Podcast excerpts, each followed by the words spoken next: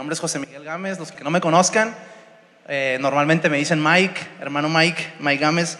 Y, la verdad que le doy gracias a Dios porque me permite estar aquí esta, esta mañana eh, compartiendo la palabra, eh, leer las escrituras. y lo que vamos a, analizar el día de hoy, lo que vamos a platicar el día de hoy es, está bien interesante, está muy bueno. Estamos estudiando el libro de Hechos en el capítulo número 4. Esta es la última sección de este, de este capítulo. Eh, son los versículos 32 al 37 y yo... No, bueno, está. Muy bien. No pasa nada, todo bien. Bájale poquito nada más. Ok, este, estamos en el libro de Hechos y yo lo, este mensaje yo lo titulé La iglesia en unidad. ¿Y qué dicen si vamos a leer la porción?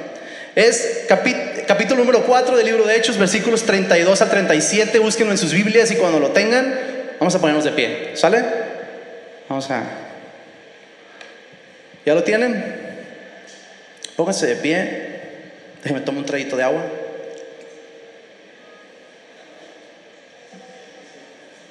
Yo tengo ahí la nueva versión,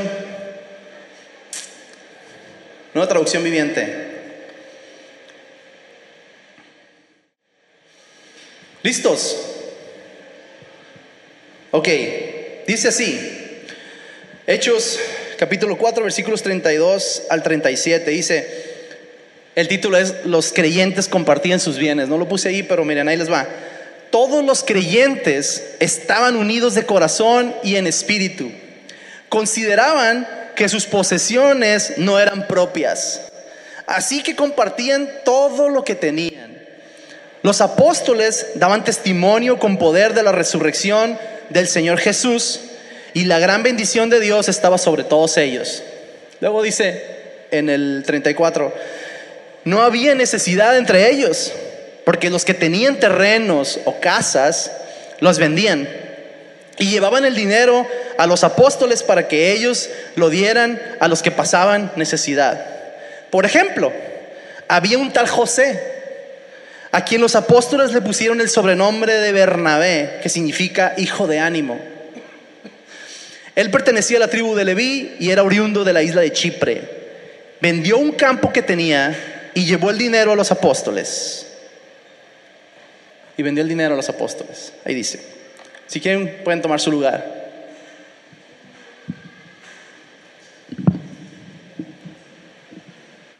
Ahora sí, este está mejor. Este me gusta más.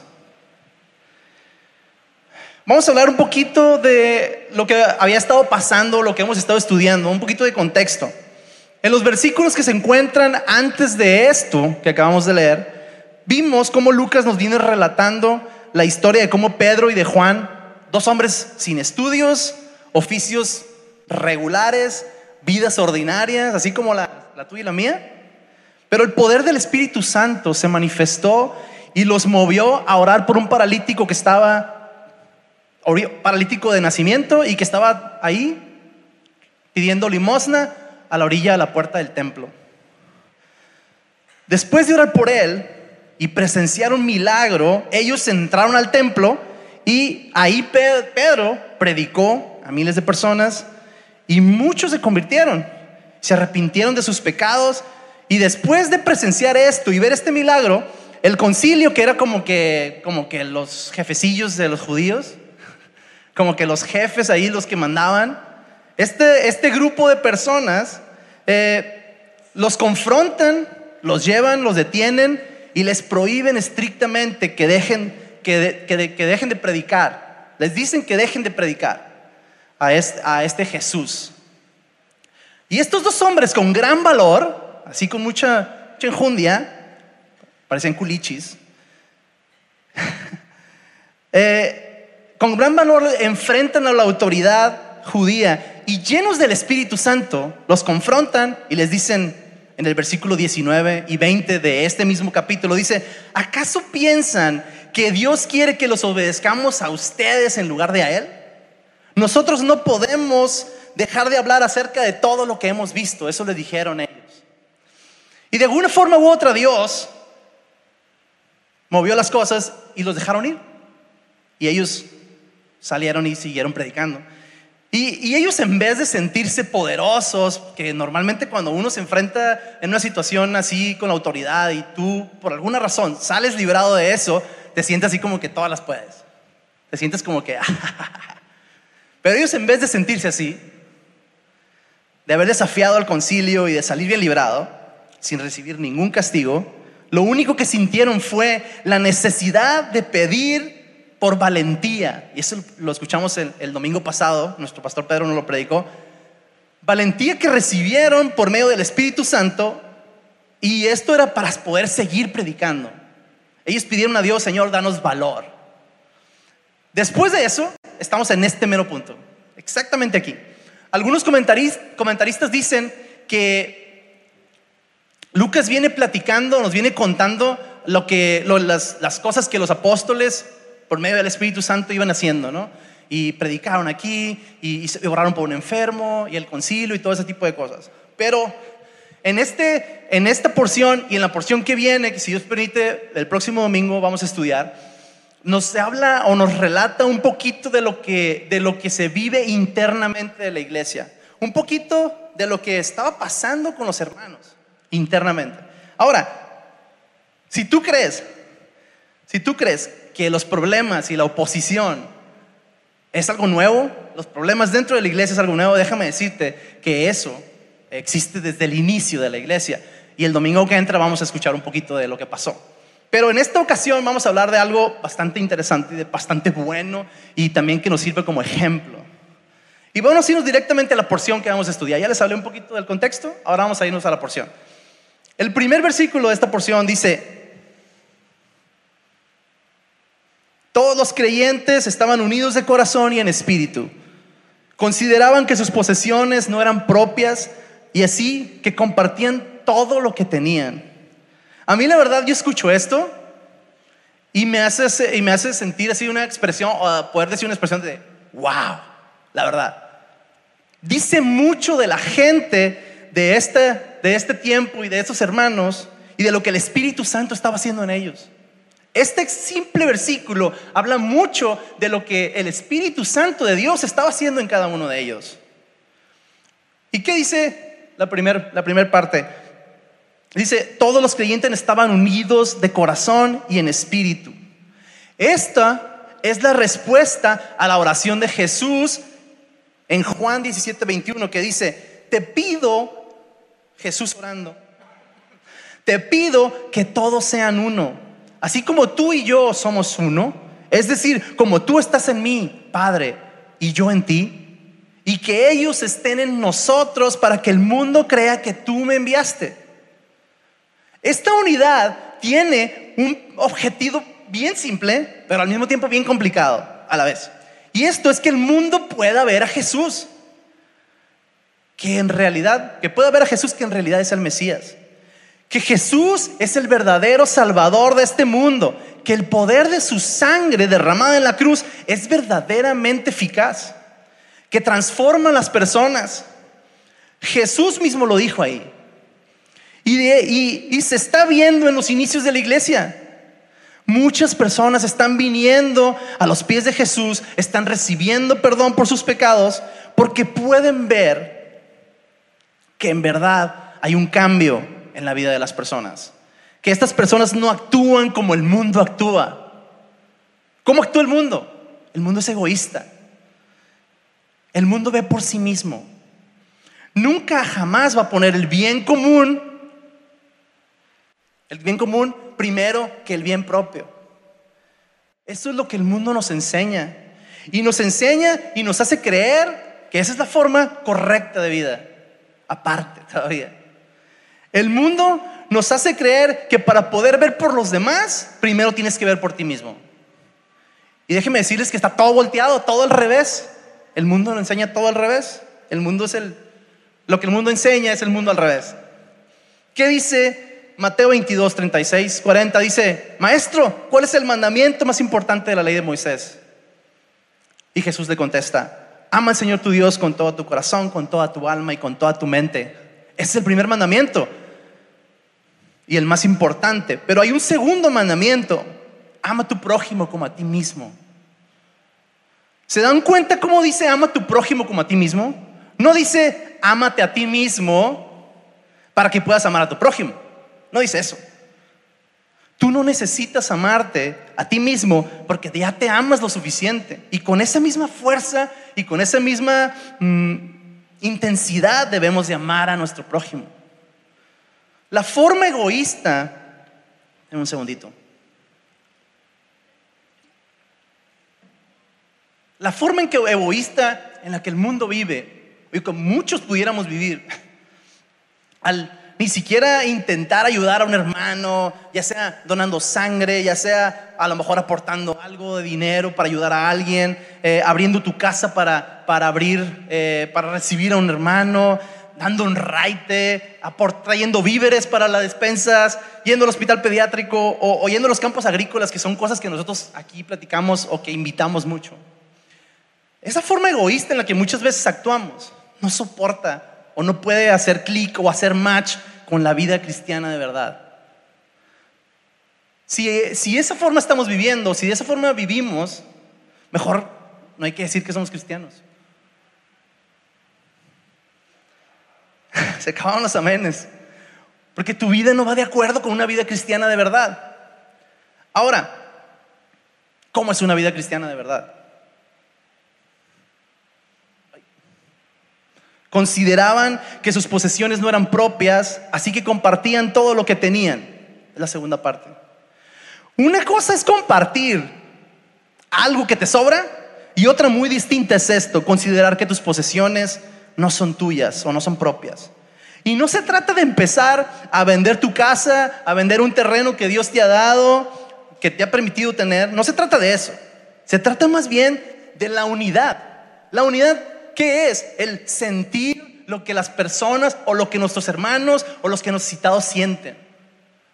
Ser uno de corazón con ellos. Si esa persona se está doliendo, está sufriendo, yo sufro con él. Yo siento lo que él siente. Incluso se pudiera, pudieras vender algo, pudieras traerlo, pudieras compartirlo y aún así no vivir en unidad, porque está vives en egoísmo. Pero eso lo vamos a ver el próximo, el próxima porción, cuando, cuando escuchemos la historia de Ananías y Zafira. Algunos ya saben de qué se trata. Hermanos, vivimos en unidad, de verdad. Unidad que te hace desprenderte de cualquier posesión o de tiempo o de descanso. Si se dan cuenta, ya no estoy metiendo nada más el hecho de vender y traer dinero, no. Va más allá. Es tiempo, fuerzas, Incluso tener que uno a veces dejar de lado el descanso con tal de ayudar a un hermano en necesidad. Vivimos en realidad en unidad. Aportamos de nuestro tiempo para escuchar los problemas de un hermano, darle un buen consejo, orar por sus necesidades, o solo decimos que sí, vamos a orar y ni un segundo dedicamos para hacerlo. Una vez escuché en, un, en una lectura que compartimos la otra vez, bueno, hace unas semanas, y, esta lectura hablaba sobre la oración y decía que cuando alguien expone o cuando alguien dice, hermanos, les pido por favor que oren por mí porque tengo tal problema. Y muchos dicen, sí, sí, vamos a orar. Dice este, este artículo, dice que como el 80, el 90% no oran. No hacen ni, no, ni un segundo. Ni un Señor, por favor, ayuda a mi hermano. Nada. John Piper, un hermano, pastor, Dos de los efectos de creer en Jesús son que el corazón se afloja en relación con las cosas y se aprieta en su relación con las personas. Dos de los efectos, dos de las cosas que surgen así inmediatamente al momento de tú convertirte a ser, tú ser cristiano, es que no te importan las cosas y te importan las personas. ¿Te importa cómo siente, qué necesidad tiene? ¿Te importa qué, qué problema está sufriendo, si está peleado con su mujer, si su hijo, lo que sea? ¿Te importa si puede pagar la luz? ¿Te importa si está comiendo, si está enfermo? La vida cristiana es como, bueno, antes de decirles, la vida cristiana es como un avión con dos motores. Definitivamente, en ocasiones eh, especiales los aviones pueden volar con un motor, ahí los, pilotos se las ingenian para, para maniobrar y llevar el, el, el avión. Pero la vida cristiana de una persona no puede cumplir el objetivo y el llamado de Dios para la vida de sus hijos sin la presencia de estos dos motores espirituales. ¿Quieren saber cuáles son esos dos motores? Sí. Muy bien. Dice, siguiente versículo. Los apóstoles daban testimonio con poder de la resurrección del Señor Jesús y la gran bendición de Dios estaba sobre todos ellos. Esta palabra poder proviene de la palabra, ya lo hemos ya escuchado un montón de veces, dunamis, que es de donde viene la palabra dinamita. Entonces ya se pueden imaginar. Eh, hace referencia a algo grande, algo explosivo, algo muy fuerte. Pero ese poder que, habla ahí no provenía de ellos, provenía de Dios. El Espíritu Santo lo daba a ellos. Este es el primer motor. El poder del Espíritu Santo en tu vida para hacer la voluntad del Padre. Y esto es exactamente lo que Jesús les dijo que iba a pasar en, en Hechos 1, versículo 8, justo antes de subir al cielo. Dijo, pero recibirán poder cuando el Espíritu Santo descienda sobre ustedes y serán mis testigos y les, le hablarán a la gente acerca de mí en todas partes, en Jerusalén, por toda Judea, en Samaria y hasta los lugares más lejanos de la tierra. Aquí dice también, en este versículo, dice que daban testimonio. Era algo que estaban haciendo constantemente. Siempre estaban platicando de Jesús, siempre estaban predicando de Jesús, constantemente fluía ese poder dentro de ellos. ¿Y de qué era de lo que hablaban? De Jesús resucitado. ¿Por qué de Jesús resucitado? Bueno, en ese momento, todos, todas las personas que estuvieron ahí, si no estuvieron presentes, escucharon de la crucifixión de Jesús. Fue un hecho bastante relevante en ese momento. Y muchos de ellos, si no es que todos, escucharon de la resurrección de Jesús. Aquí no se tenía que hablar de que si Jesús existió. Aquí no, no, ese argumento no, nunca, se, nunca se tocaba, pues. En este tiempo, a lo mejor, en muchas ocasiones sí tenemos que, a lo mejor, convencer a una persona de que Jesús existió. ¿Cómo vas a hablar o cómo vas a predicar de un Salvador que está muerto? ¿Cómo vas a hablar de un Salvador que trae nueva vida si está muerto? Jesús no está muerto. Jesús no se quedó en la tumba, Jesús resucitó. Amén. Y ese poder que nos impulsa, que nos da valor para predicar de Jesús, ese mismo poder es el que levantó a Jesús de los muertos. Y no solo eso, ese poder no es exclusivo para mí, no es exclusivo para los pastores o para los predicadores. Ese poder es para cada uno de ustedes. Está disponible para cada uno de ustedes. Si, lo, si, si pueden ir a Dios y pedirle de ese poder, ese poder va a estar en ustedes. No sé si en algún momento, a mí me ha pasado, en algún momento ustedes han estado frente a una persona y de repente en la plática va llevando a, esa conversación en la que sabes tú que vas a, vas a hablar de Jesús y del Evangelio. Y dentro de uno se mueve el temor, se mueve la duda, ¿qué voy a decir? Y no sé si a alguno de ustedes les ha pasado, pero a mí me ha pasado que tú empiezas a hablar y empiezas a hablar, de a, predicar y tú no sabes de dónde vienen las palabras, pero las palabras vienen. Y ya lo que pase después ya es cosa de, Dios. Pero ese impulso que tiene uno, ese, ese soltar, ese hablar, es el Espíritu Santo y es el poder, ese poder, ese primer, ese primer motor. El segundo motor del que habla este versículo es bendición. Bendición de Dios. En otras versiones de la Biblia dice, grande gracia era sobre ellos. No solo Dios nos da ese gran poder, también nos da una grande y hermosa bendición. Y no se refiere a una bendición monetaria, no habla de dinero.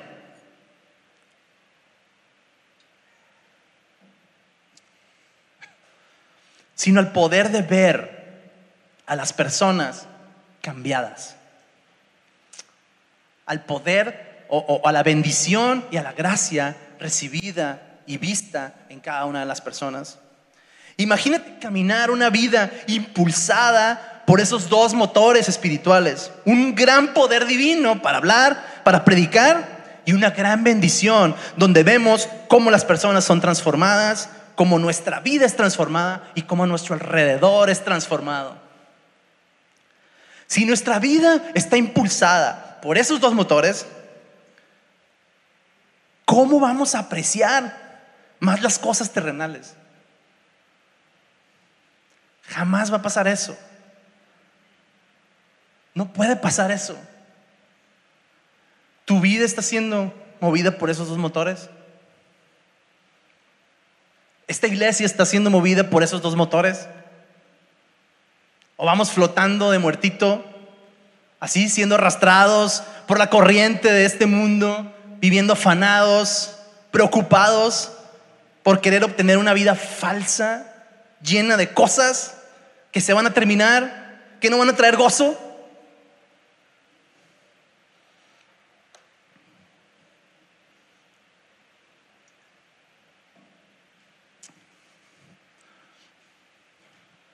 El versículo 34 dice lo siguiente.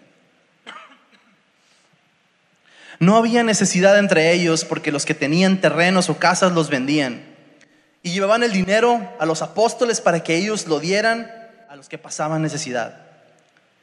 Estos dos motores espirituales de los que estoy hablando, este gran poder y esta gran bendición, no solo permitió que fuera posible que valientemente todos los creyentes predicaran a Jesús resucitado, sino que accionaban, se movían al ver las necesidades de sus hermanos. Tenían esa unidad de la que hablaba.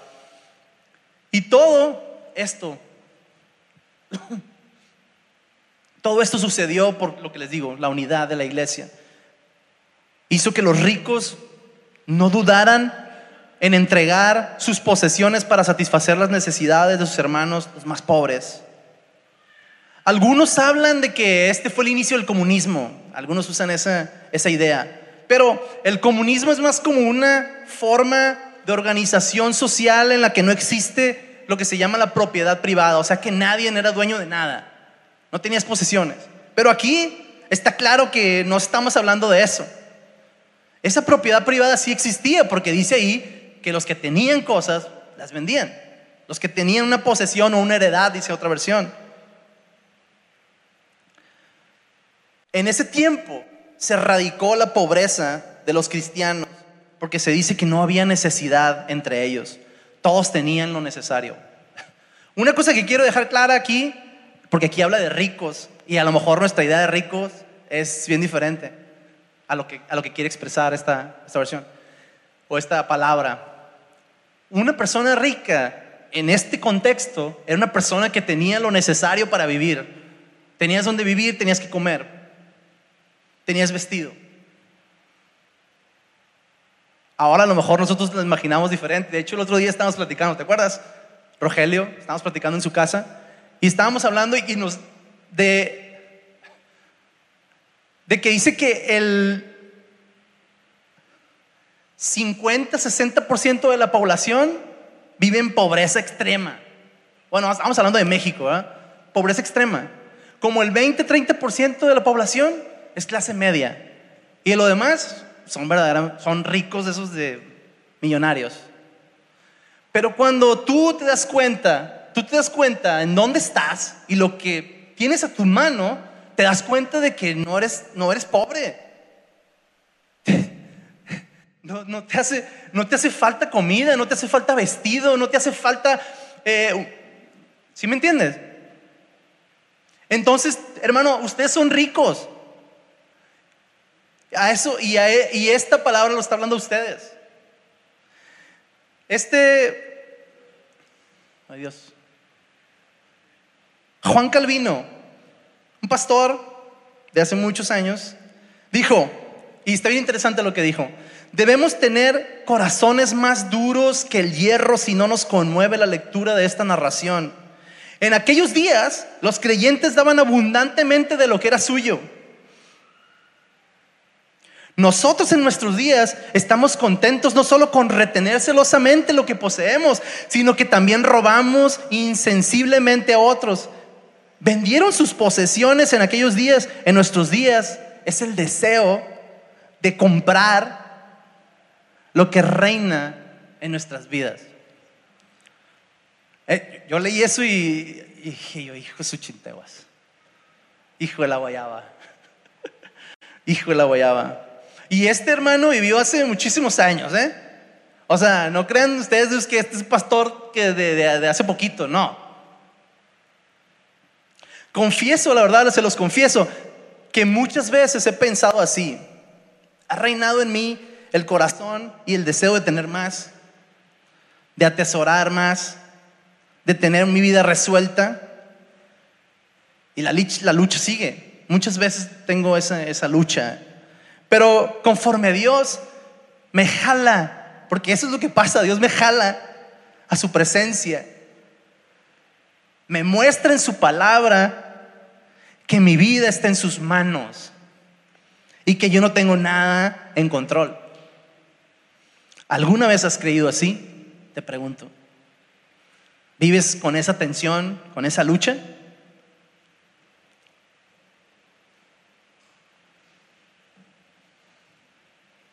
Vamos un poquito más adelante.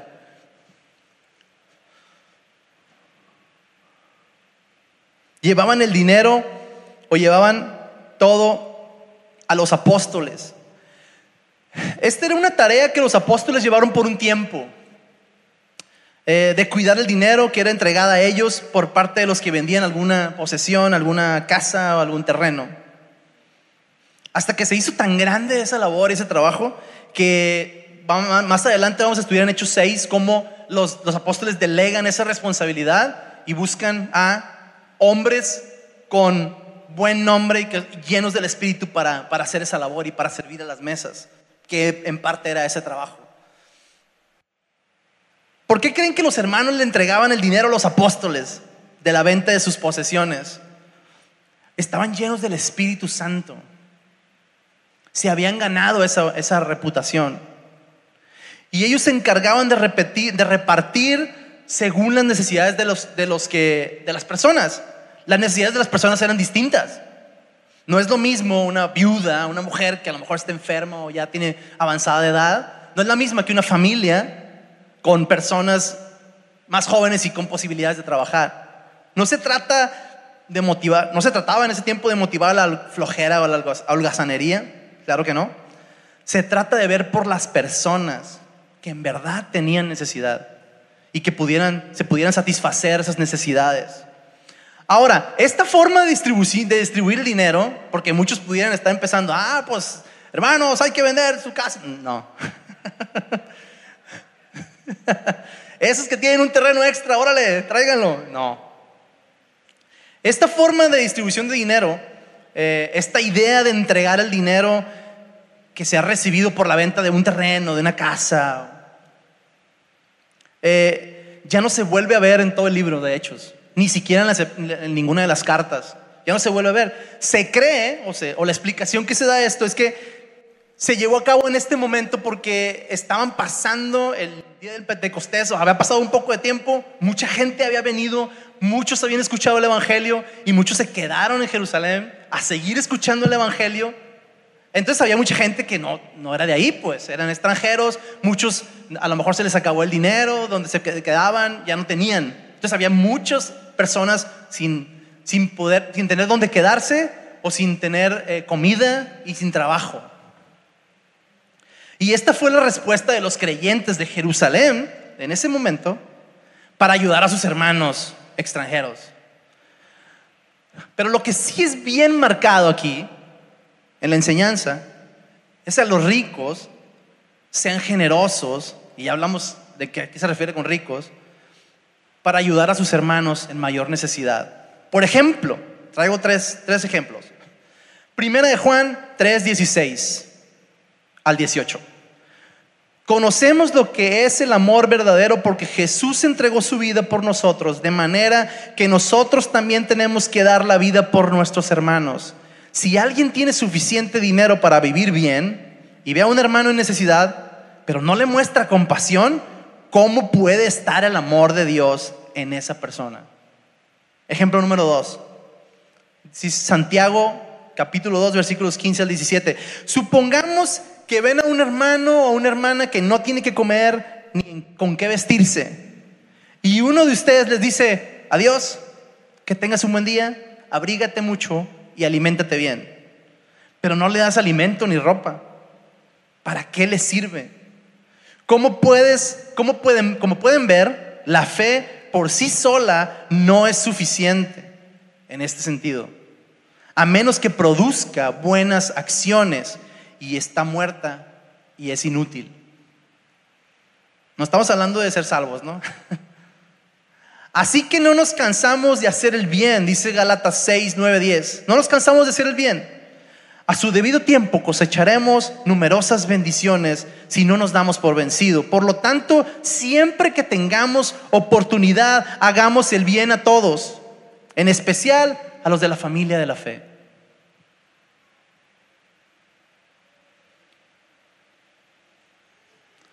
Y la última sección de esta lectura habla, es la siguiente, versículos 36 y 37. Por ejemplo, había un tal José, tocayo mío, a quien los apóstoles le pusieron el sobrenombre Bernabé, que significa hijo de ánimo.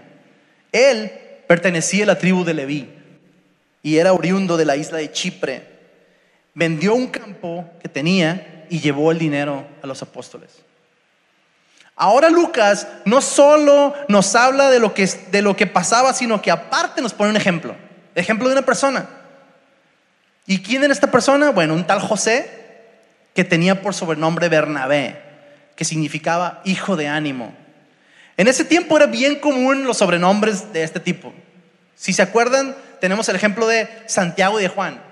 ¿Quién se acuerda cómo, le, cómo les decían? ¿Nadie?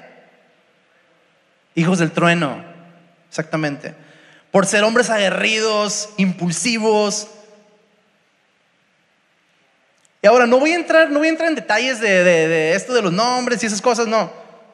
Lo que sí quiero resaltar que era una práctica común en ese tiempo, por eso le decían, pero, pero era algo, era importante porque, porque resaltaba la forma de ser de las personas. Ahora, ¿cuál sería tu sobrenombre? ¿Será acaso hijo hijo de bendición? ¿O será hijo de amor? ¿O será hijo de compasión? ¿O será hijo de pleito? ¿Hijo de duda? ¿O peor aún, hijo del diablo? Espero que los primeros sean los, los que marquen la vida y que sean el, reflejo de cada uno de ustedes. En el caso de Bernabé, era hijo de ánimo. ¿Y por qué creen que fue esto? ¿Por qué creen que fue hijo de ánimo? Aquí vemos el por qué.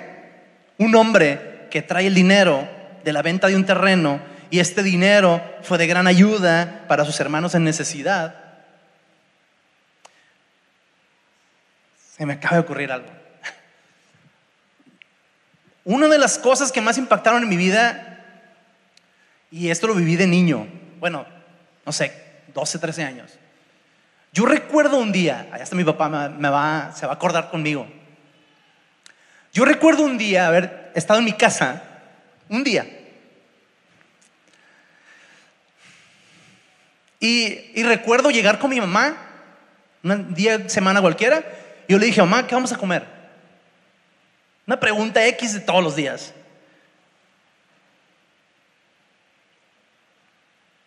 Y mi mamá me dijo, hijo, no tenemos nada para comer.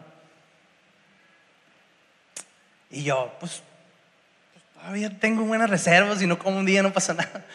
Claro que no. Un niño de 12 a 13 años, no, tengo hambre, quiero comer. Y ella me dijo, hijo, Dios va a proveer. Y recuerdo perfectamente el que no pasó cinco minutos, diez minutos, un ratito. Y llegó una persona a la casa y llegó esa persona y dijo, un sobrino de mi, de mi mamá, y le dijo, ¿qué, tía, qué, qué, vas, qué vas a hacer de comer? Dijo, pues no tenemos nada que comer. No te preocupes. Se fue.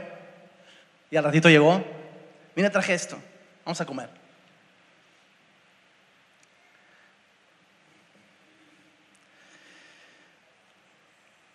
Esa es una gran bendición. Esa es una bendición que impacta la vida de uno. Todavía recuerdo ese hecho. No, yo soy bien, bien malo para las cosas, a mí se me olvidan las cosas normalmente, pero esa cosa marcó mi vida. Fue de gran bendición para mi vida. Esa persona.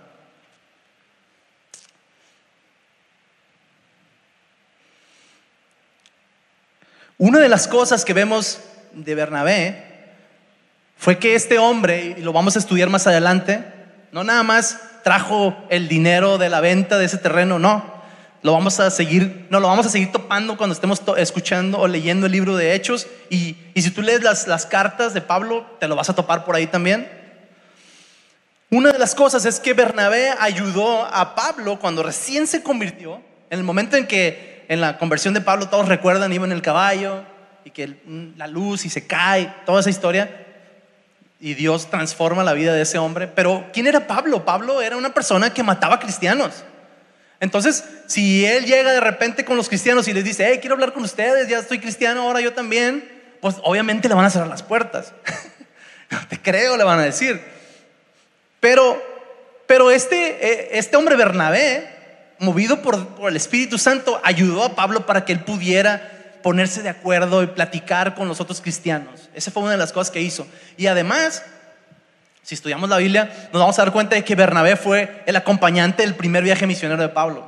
Entonces, no nada más trajo el dinero de la venta y ya, no. Bernabé fue una persona, aunque no se menciona muchísimas veces, sino es una personalidad como Pablo, Juan, eh, Pedro. Eh, Bernabé fue una persona muy importante y, notoriamente importante en la vida de la iglesia, de, este, de esta primera iglesia. ¿no? Como pueden ver, Bernabé tenía bien ganado ese apodo. Y vemos cómo Lucas lo usa como ejemplo de una persona que fue usada por Dios para consolar y para servir a la iglesia. Este mundo está determinado a desanimarnos, a desanimar a las personas. Sistemáticamente el mundo nos está desanimando. Podemos ver allá afuera cómo el mundo nos muestra la casa perfecta. Así ustedes ven Instagram o ven Pinterest, Pinterest, ¿cómo se dice? Y les apuesto que ustedes ven todas las fotos de ahí y se desaniman. Porque tú ves eso y dices tú, yo quiero mi casa así. Y, y muchas veces no lo puedes obtener. O Puedes ver cómo eh, el mundo compra tal cosa. Me refiero al mundo, es a, lo que vemos en el mundo. Compran cosas. Y tú no puedes eso y te desanimas. Puedes ver cómo el mundo viaja a tal lugar, se toma su foto, su selfie, la sube a redes sociales. Y ah, mira, esta persona está en Cancún o está en, no sé, cualquier lugar. Y tú ves eso y tú dices, yo quisiera ir ahí y no puedes por cualquier cosa y te desanimas. Puedes ver cómo ahora el mundo viste de tal forma. Ahorita suenan mucho las Valenciaga, las Gucci, las Prada. y tú no puedes obtener eso y te puedes desanimar. Puedes ver cómo el mundo muestra cómo es el cuerpo perfecto. Y por más que hagas dieta y ejercicio y no puedes no puedes. Muchas gracias. Ya se me ha acabado la otra. Gracias.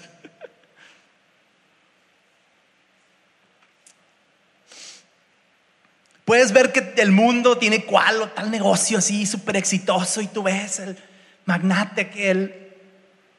Y tú por más que tienes dos, tres trabajos, no logras alcanzar o verte de la forma en la que ves y te desanimas. El mundo sistemáticamente está desanimándonos.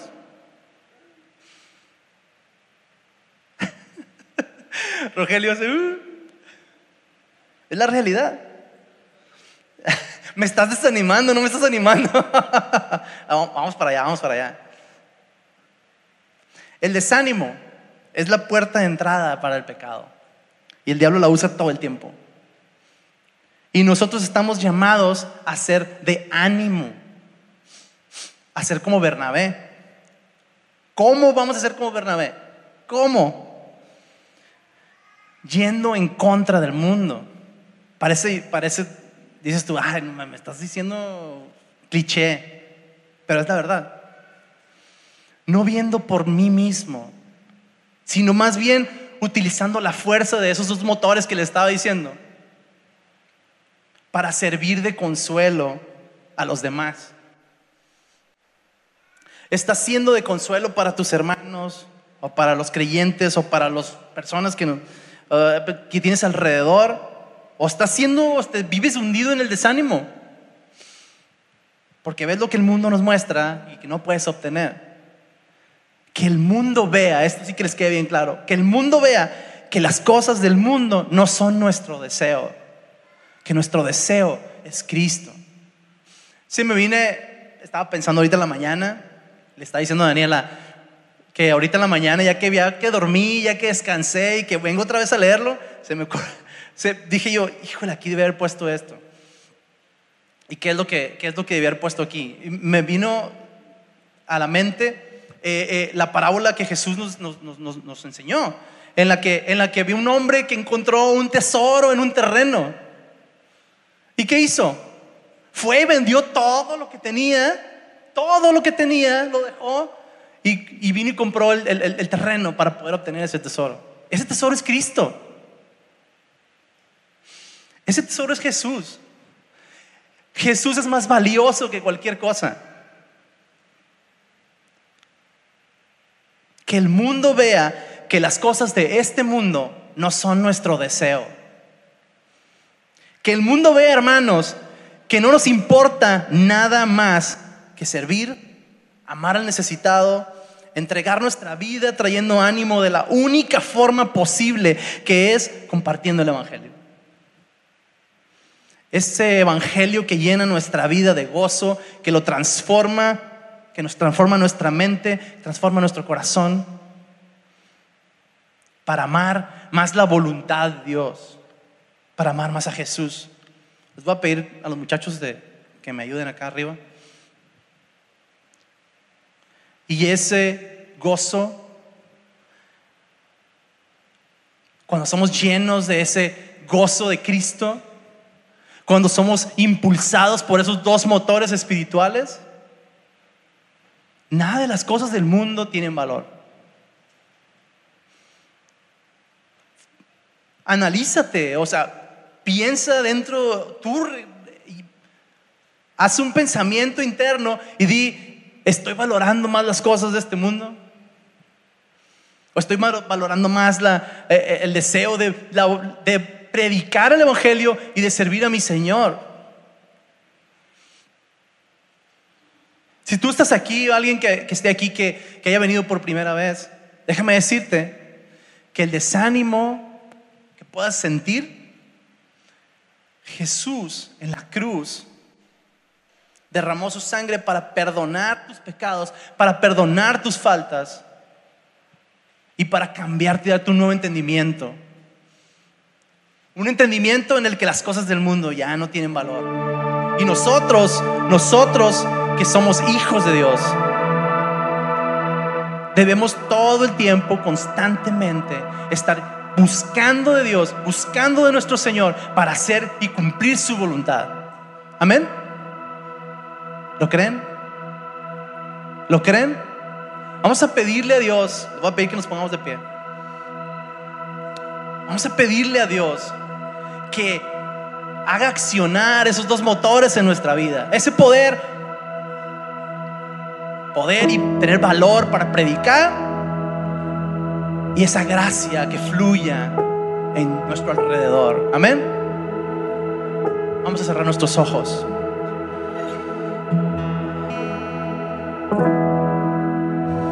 Señor Jesús, venimos ante ti, Padre Santo, reconociendo nuestras faltas, reconociendo nuestros errores y reconociendo que solamente tú eres digno, Señor, de toda gloria. Tú eres el creador del universo, tú has creado, tú me has creado a mí, tú has creado a mis hermanos, tú nos has formado. Pero no nada más eso, sino que entregaste a tu Hijo en la cruz para salvarnos, para cambiarnos. Y es increíble, es hermoso cuando logramos entender que lo que tú nos has dado tiene un valor infinitamente mayor que las cosas que podemos apreciar aquí en este mundo.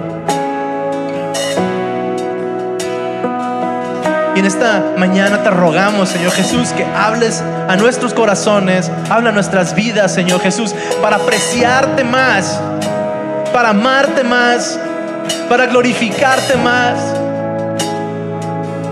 Y que el desánimo que reina el mundo, Señor Jesús, que ese desánimo no se apodere de nuestro corazón sino más bien que las, mis palabras y mis acciones y todo lo que yo haga, Señor Jesús, traiga ánimo a mi alrededor, a mi familia, a mis hermanos.